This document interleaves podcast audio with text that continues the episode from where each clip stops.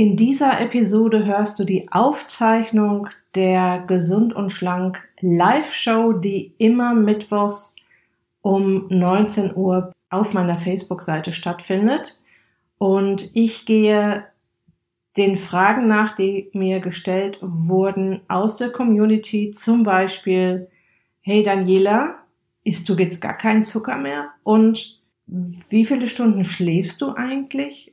Und schläfst du gut? Und wie machst du das? Ich gehe auch noch auf die Fragen ein, ob ein Kaugummi eine Mahlzeit ist.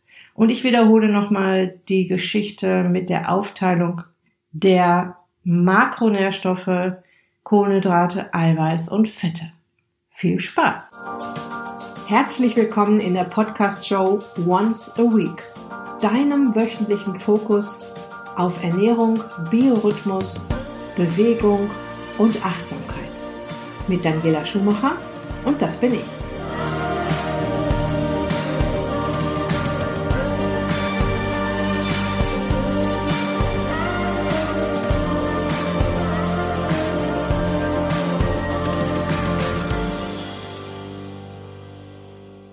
Ich hatte euch versprochen, ähm, die Frage, isst du denn gar kein Zucker, liebe Daniela? Das wurde ich letztens gefragt.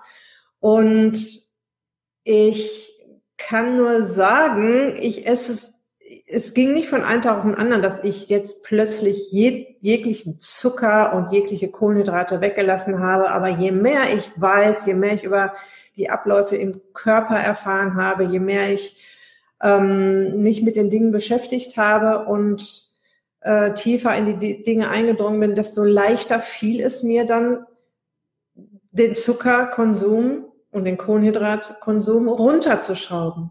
Ja, das hat mir sehr geholfen und deshalb sehe ich ja auch zu, dass in meinen Kursen und Coachings meine Teilnehmer und meine Coaches hier vor Ort so tief wie möglich in die Themen eindringen auf eine leicht verständliche Art und Weise, dass sie genau wissen, was passiert, wenn Zucker in den Körper reinkommt und welche Folgen das hat, wenn man zu viel davon isst. Und wie ihr wisst, Zucker gleich Kohlenhydrate, Kohlenhydrate gleich Zucker, das ist ein Begriff. Kohlenhydrate ist der Überbegriff für alle Zuckerarten und da gibt's oft noch Verwechslungen in dem Sinne, dass mir erzählt wird, ich esse gar nicht so viel Zucker und wenn ich die Ernährungstagebücher sehe, dann schlag, mache ich einen Rückwär, Rückwärtsüberschlag, weil ich denke, oh Gott, oh Gott, das ist aber eine Menge. Bei mir hat es auch noch eine ganze Menge damit zu tun, äh, dass ich das, dass ich die Finger von dem, von diesem ungesunden Zeug lassen kann. Es geht äh, da auch um Transfettsäuren zum Beispiel in vielen Lebensmitteln. Darüber habe ich heute noch eine Podcast-Episode rausgebracht und ähm, das ist auch ein interessantes Thema, ähm, weil ich eine Vision habe. Ne? Ich habe ein Ziel. Es gibt etwas hinter, also es gibt ein dickes, fettes Warum ich vor ein paar Jahren, oh, ist schon länger her jetzt, bestimmt fünf, sechs Jahre, meine Ernährung komplett umgestellt habe. Ich persönlich, also ich war jetzt niemals super übergewichtig. Ich hatte in der Zeit auch eine pummelige Phase, was mir überhaupt nicht gefallen hat hat. Aber was mir ganz besonders wichtig ist, ist meine Gesundheit. Und ich möchte zum Beispiel uralt werden und das liebst, am liebsten in gesund. Also ich möchte auch, wenn ich 80, 90 bin, immer noch fit und, und äh, Power, fit sein und Power haben. Ich sehe mich da als Frau mit langen weißen Haaren auf dem Surfboard, äh, Surfboard. Ich bin ja Windsurferin noch über die Wellen sausen, ja, vielleicht nicht mehr ganz so schnell wie heute auf bei sechs, sieben Windstärken, aber immer noch aktiv. Und ich kann das nur erreichen, wenn ich heute schon dafür sorge, dass es meinem Körper gut geht und er auch gesund bleibt und er jede oder ich meinem Körper jegliche Chance gebe, gesund zu bleiben. Ja. Und der Weg dahin ist halt über, die Ernährung ist immer die Basis von dem Ganzen, ja. Also ist, da kann man natürlich ganz viele tolle Sachen drauf aufbauen, aber die Ernährung, da können wir uns auf den Kopf stellen. Das ist das, was wir jeden Tag tun. Das ist das, was wir jeden Tag in uns reinkippen. Ja. Und wir können uns überlegen, was gönnen wir unseren 100 Billionen Körperzellen? Ich versuche auch immer wieder zu verdeutlichen, wie feinstofflich unser Körper ist, wie, was das für ein unfassbar feines Netzwerk ist, wenn wir uns allein unsere Körperzellen vorstellen, wenn man die aneinander reiht, dass die mehrmals um die Erde gehen würden. Ich meine, ich kann mir noch niemals vorstellen, einmal um die Erde zu, zu reisen oder zu laufen oder mit dem Fahrrad zu fahren, geschweige denn, dass meine Körperzellen alle aneinander gereiht mehrmals um die Erde gehen. Ja, also damit ihr euch mal vorstellen könnt, wie fein solch ein Körper ist. Ich habe es heute noch, ich habe es gestern, heute Morgen, nee, gestern habe ich den Podcast aufgenommen, noch im Podcast erzählt. Unser Zellmembran, da wo eben zum Beispiel auch Fette eingebaut werden, ähm, hat eine Stärke von einem 700 Millionstel Millimeter. Und also einem 700 Millionsten Millimeter. Dafür musste erst noch ein Mikroskop vor ein paar Jahren erfunden werden, damit man das überhaupt mal untersuchen und checken kann. Und dieses Zellmembran, das sind, sich, sind sich die Wissenschaftler auch mittlerweile ziemlich einig, dass, dass, dass dieses Zellmembran quasi der Chef unserer Körperzelle ist. So, und da bauen sich, da werden Fette eingebaut, auch die schlechten, die Transfette zum Beispiel. Hör das gerne in meinem Podcast nach. Dann die Zuckergeschichte. Ja, natürlich mag oder mochte ich früher zum Beispiel, ich habe Haribo geliebt. Heute weiß ich, das ist auch immer das, was ich euch immer sage, informiert euch. Kommt, geht tiefer in die, in die Dinge rein. Guckt euch Dokus an, kauft euch Bücher, schaut in den Fachzeitschriften, diskutiert es vielleicht auch mit anderen, die sich auch mit diesen Themen beschäftigen. Ich habe dann eine Doku gesehen über Haribo. Und ähm, da werden ganz schlimme Sachen verarbeitet in Haribo-Geschichten, also in Haribo-Konfekt äh, und so weiter. Also bis zu äh, Tierabfälle und äh, so weiter.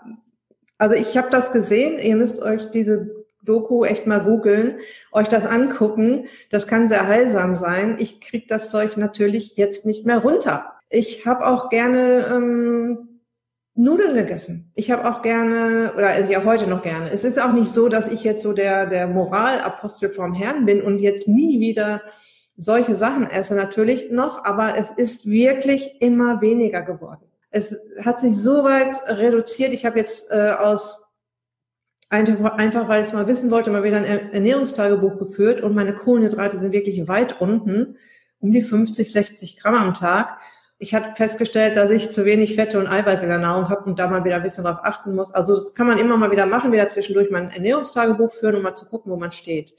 Worauf ich auch noch hinweisen möchte, dass ihr da auch so ein bisschen Geduld mit euch haben dürft, wenn ihr euch jetzt Sachen abgewöhnt. Teilweise sind diese diese Nahrungsmittel Jahre und Jahrzehnte in eurer Nahrung gewesen. Die vermitteln zum Beispiel Glücks, Glücksgefühle, so ein Käsebrot und Brot esse ich jetzt zum Beispiel auch nicht mehr so gut wie gar nicht, zumindest kein gekauftes, mache ich mir dann lieber selbst. Das war für mich so ein Gefühl von Heimat, ne? so ein ganz äh, normales Käsebrot, ja. Was ich sagen möchte, dass ihr oder was ich feststelle, ist, dass die Leute unglaublich ungeduldig mit sich sind, dass immer alles so von einem Tag auf den anderen passieren muss und dass immer alles von einer Woche auf, von einem Monat auf den anderen passieren muss.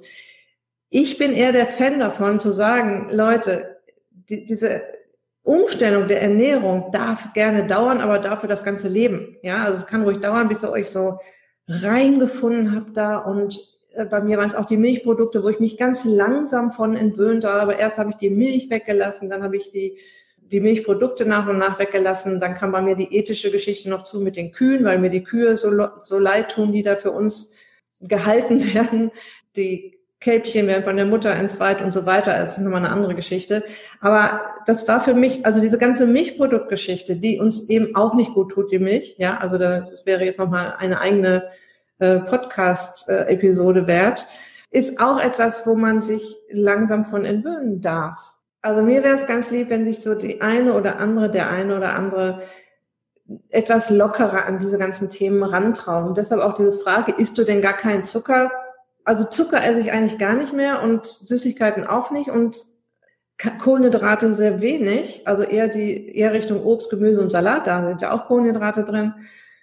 Aber ich habe mich dahin entwickelt. Das ist nicht von einem Tag auf den anderen passiert. Ja, da gab's vielleicht ein ganzes Jahr, wo ich am Wochenende mir das noch gegönnt habe und irgendwann brauchte ich das nicht mehr.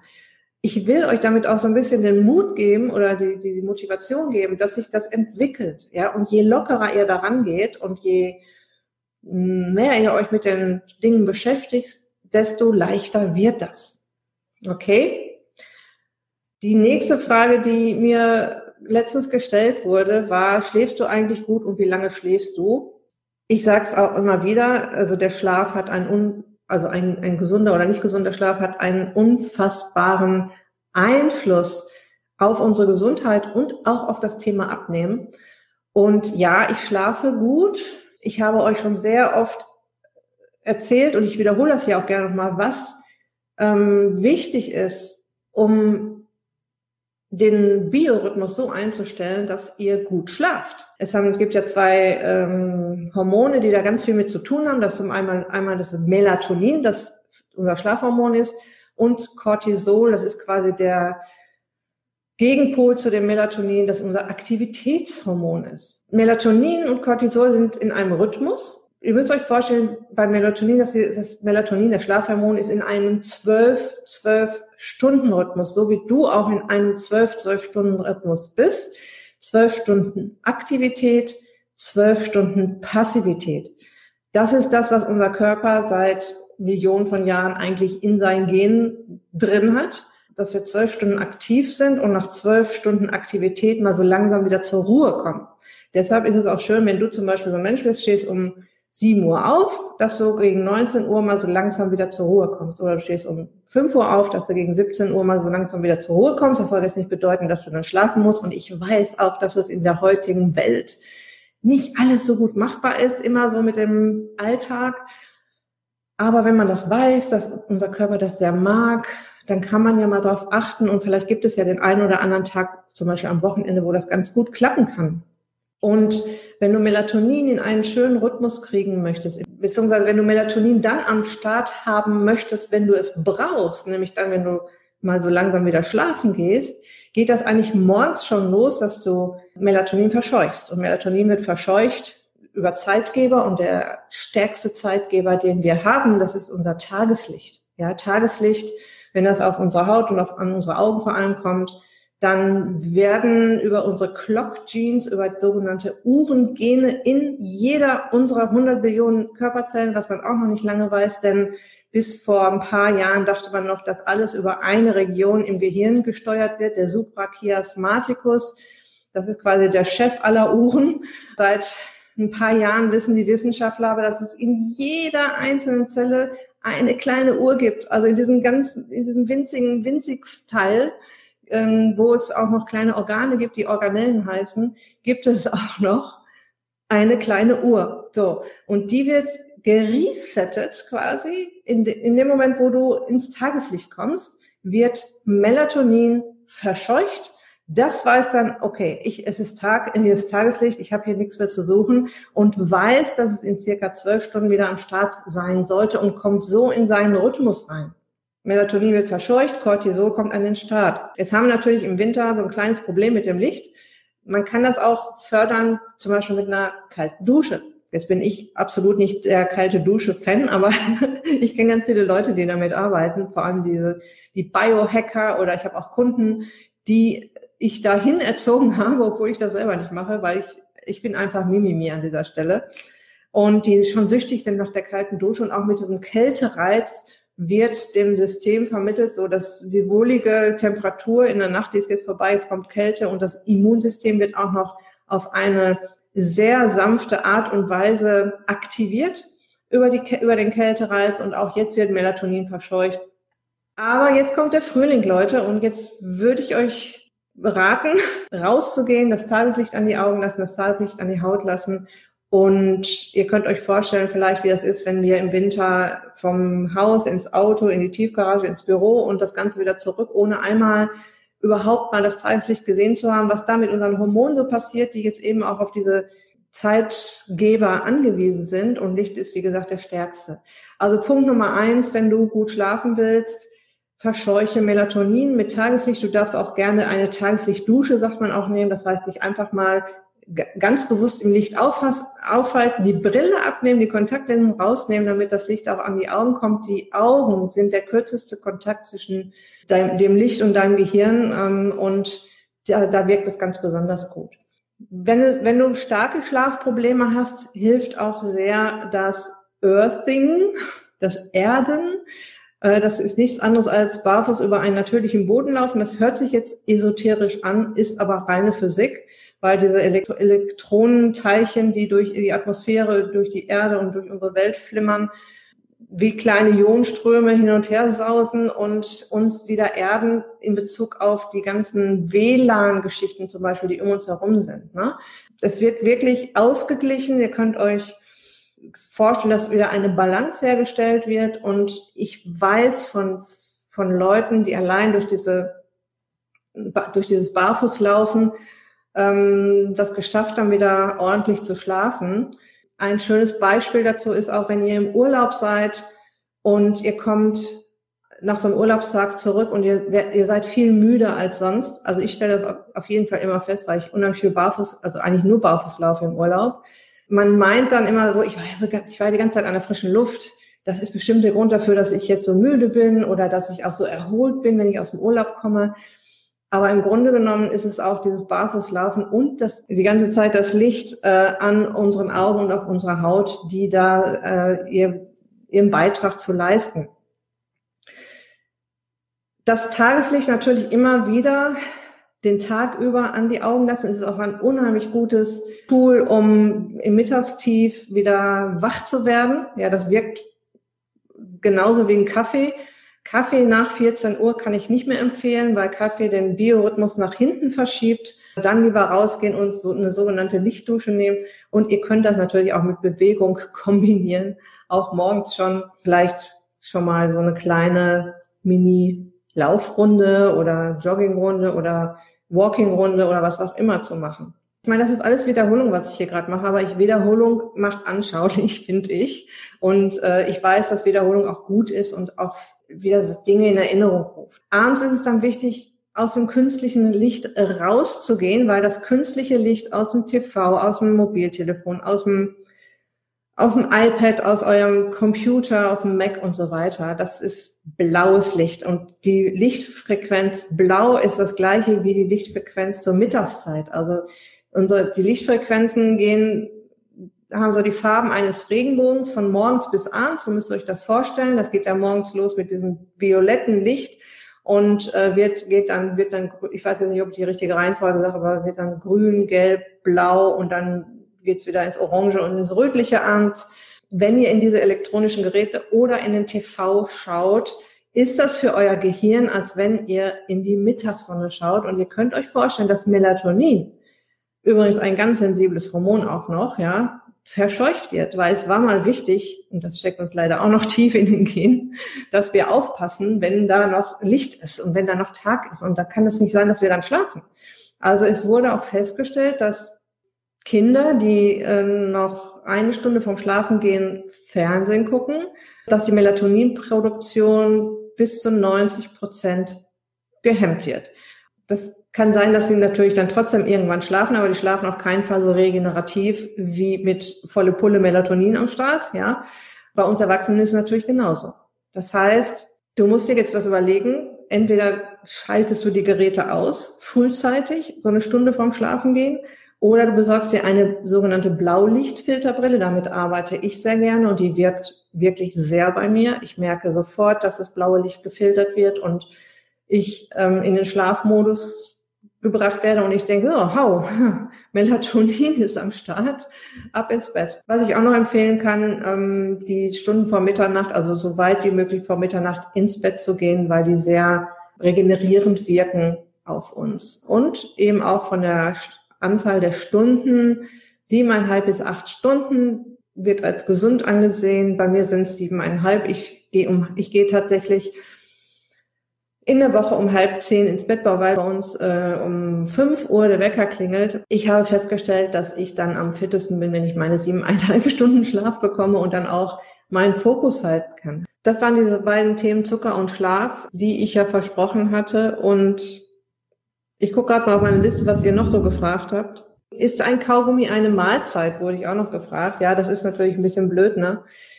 Wenn man fastet oder auf Mahlzeiten verzichtet oder auf Snacks verzichtet und jetzt möchte man Kaugummi essen, eigentlich ja.